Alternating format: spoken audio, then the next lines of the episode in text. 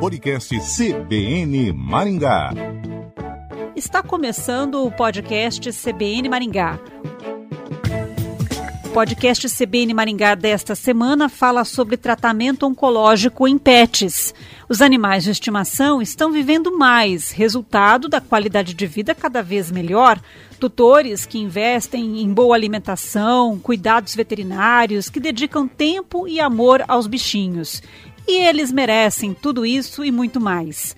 Mas com o aumento da expectativa de vida, surgem as doenças do envelhecimento, entre elas o câncer, uma das principais causas de morte dos animais de estimação. A boa notícia é que existe uma subespecialidade na medicina veterinária que é a oncologia veterinária. A oncologia veterinária é responsável pelo diagnóstico e o tratamento do câncer em pequenos animais.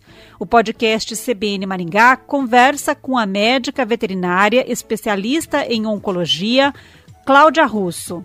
Doutora, os animais de estimação também têm câncer? Sim, os animais de estimação e, na verdade, até outros animais que não são considerados de estimação, animais de produção, animais silvestres e exóticos, né? Animais que, que é, se a gente levar em consideração que tem um corpo formado por células e essas células têm um comportamento que é ditado, que é regido por um DNA, por um genoma, né? Todos esses animais podem ter câncer, uma vez que o câncer está relacionado a uma alteração que a gente chama de mutação no DNA celular, né, que é a origem, na verdade, do, dos tumores, né, do câncer.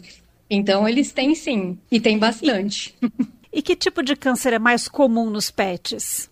Olha, a gente tem é, um tipo de câncer que é de longe o mais comum em animais de companhia, né? Que ele está relacionado a uma, a uma forma como ocorre o ciclo hormonal das fêmeas, principalmente na espécie canina. Né? Então, levando isso em consideração, o, o, tipo de câncer que é extremamente mais frequente é o câncer de mama.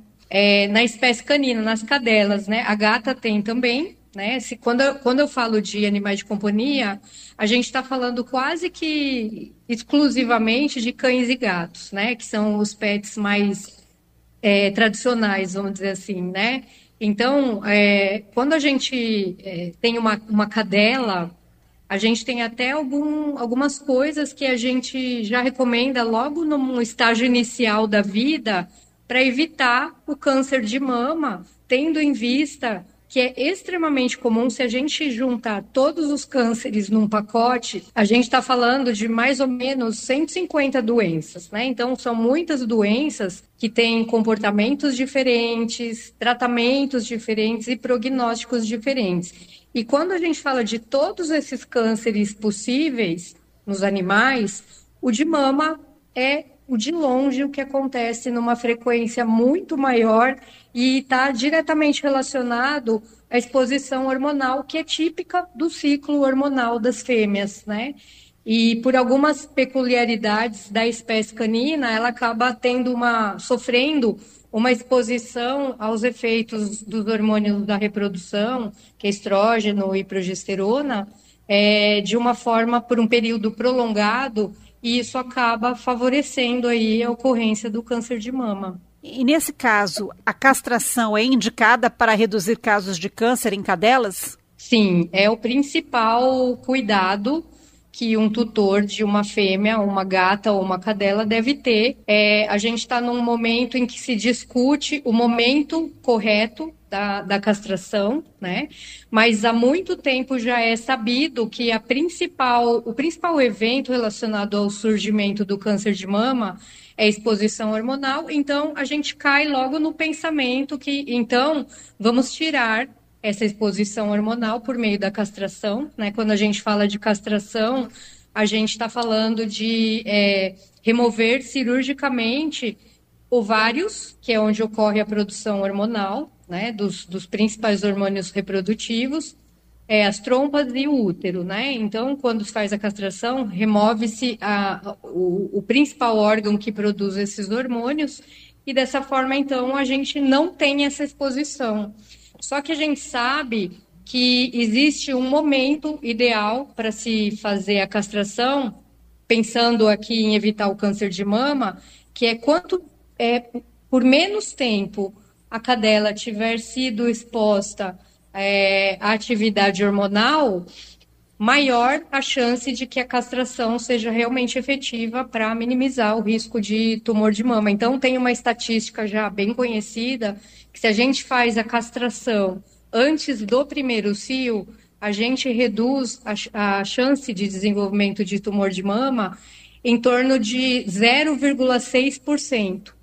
Se a gente faz a castração após o primeiro cio, a gente tem uma redução, uma taxa de redução do risco de tumor de mama em torno de 8%. Né? E quanto mais cios ela for apresentando, maior vai sendo o risco de ter o câncer de mama. Então, a gente considera que após o terceiro cio, a castração não tem mais um efeito protetor, porque ela já foi exposta durante esses três cios a essa atividade hormonal, então após o, o terceiro cio, a gente não consegue mais esse efeito de uma forma efetiva, né, para realmente diminuir o risco.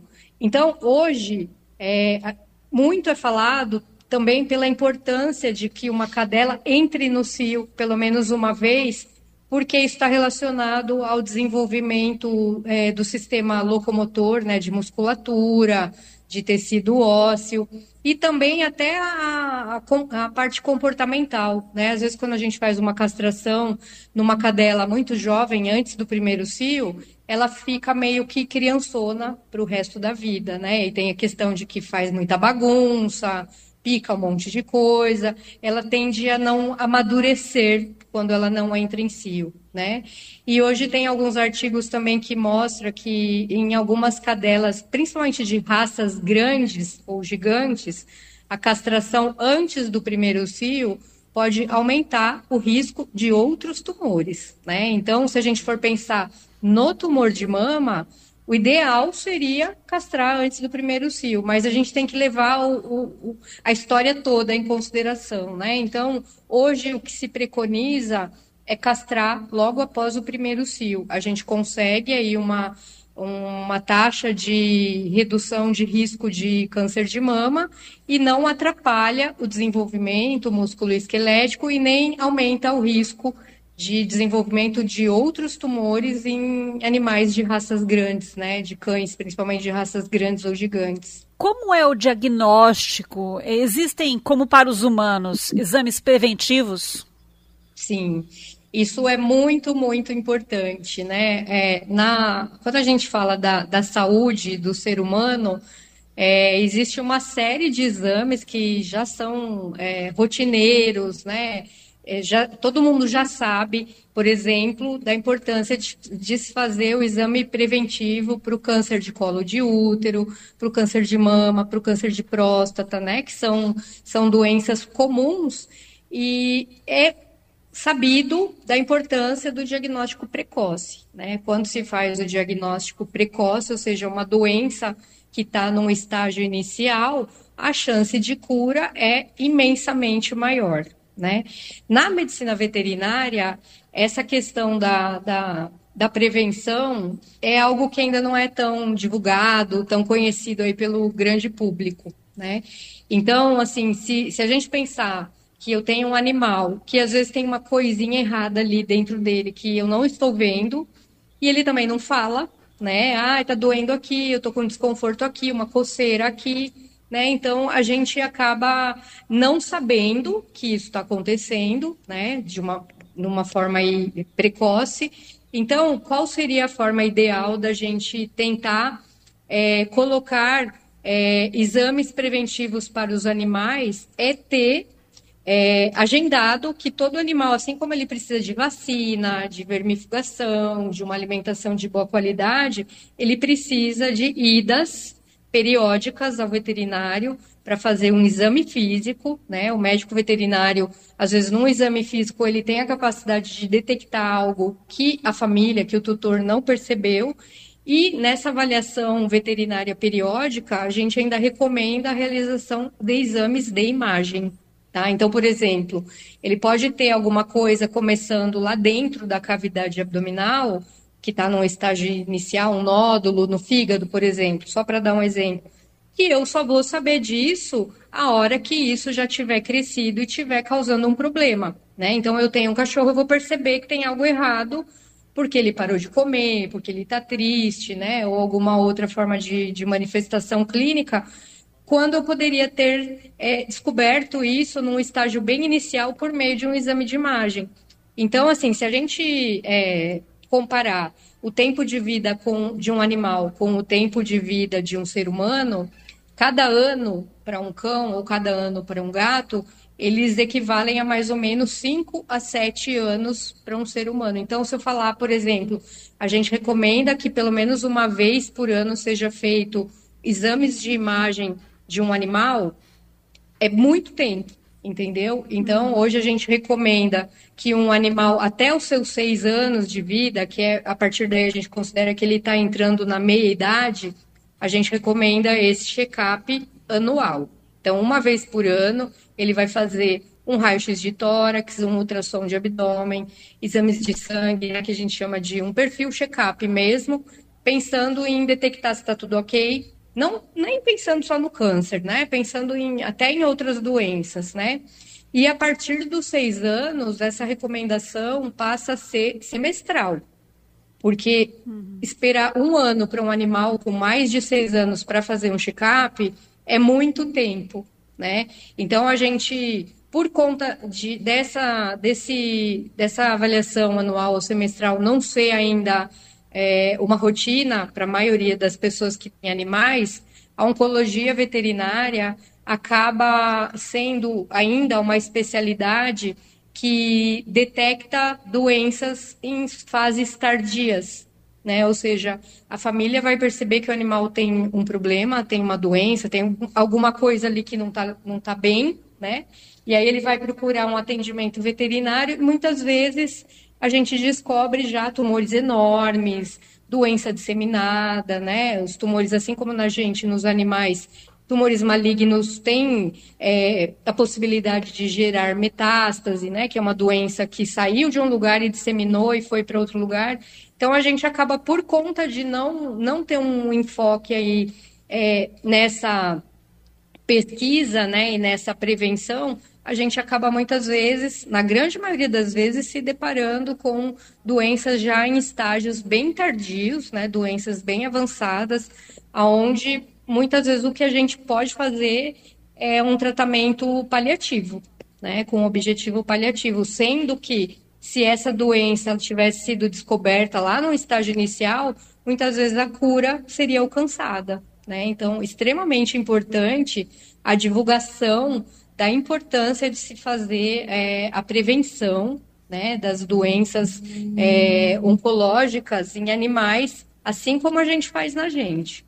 Então quer dizer que há cura em casos de cânceres descobertos precocemente? Sim, é que, na verdade, assim, quando a gente fala de o termo câncer, né, a gente está se referindo a uma doença cujo comportamento daquela célula envolvida é um comportamento maligno, né? Uma célula que perdeu a capacidade de, de ter o seu, a sua proliferação controlada, né? Ela se prolifera de uma forma desordenada e não responde mais aos mecanismos de controle, né?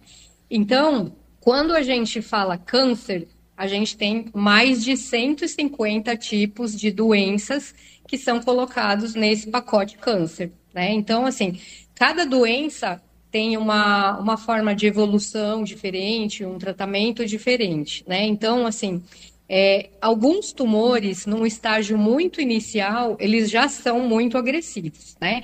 Então, às vezes a gente diagnostica uma doença ali, um nódulozinho, uma coisinha pequenininha, achando que é simples, que está resolvido, e não é bem assim por conta do comportamento. Então, a gente não pode generalizar, mas de uma forma geral, quando tem uma. Um, vamos supor que eu tenho um nódulo que surgiu, por exemplo, na mama de uma cadela. Né? Eu tenho a, aquele nódulo na mama, à medida em que a doença evolui, há uma tendência a esse nódulo inf, inf, é, infiltrar invadir os tecidos locais, acaba caindo na circulação, geralmente na circulação linfática, vai circular e vai parar num órgão de defesa imunológica que é um linfonodo. Então eu já tenho uma doença que já está se disseminando, né? Uma doença que já causou uma metástase no linfonodo. Então, quando eu detectei esse nódulo antes dele fazer isso, ou seja, ele está num estágio clínico inicial e ele é uma doença local apenas, a chance de cura é enorme. Tá? Então, é, existe sim a possibilidade de cura num número muito maior de animais quando a doença é diagnosticada, é detectada e o tratamento estabelecido numa, numa fase precoce, com certeza. Tá? É que tem algumas exceções, né, para essa regra. Tem algumas doenças que às vezes, quando elas surgem, elas já são disseminadas, são doenças que a gente já considera como sendo doenças sistêmicas, doenças que já é, vão comprometer o organismo como um todo. Mas via de regra, é, na grande maioria das vezes, quando se detecta um, um nódulo num, de uma doença maligna no estágio inicial, ele pode sim ser curado, com certeza.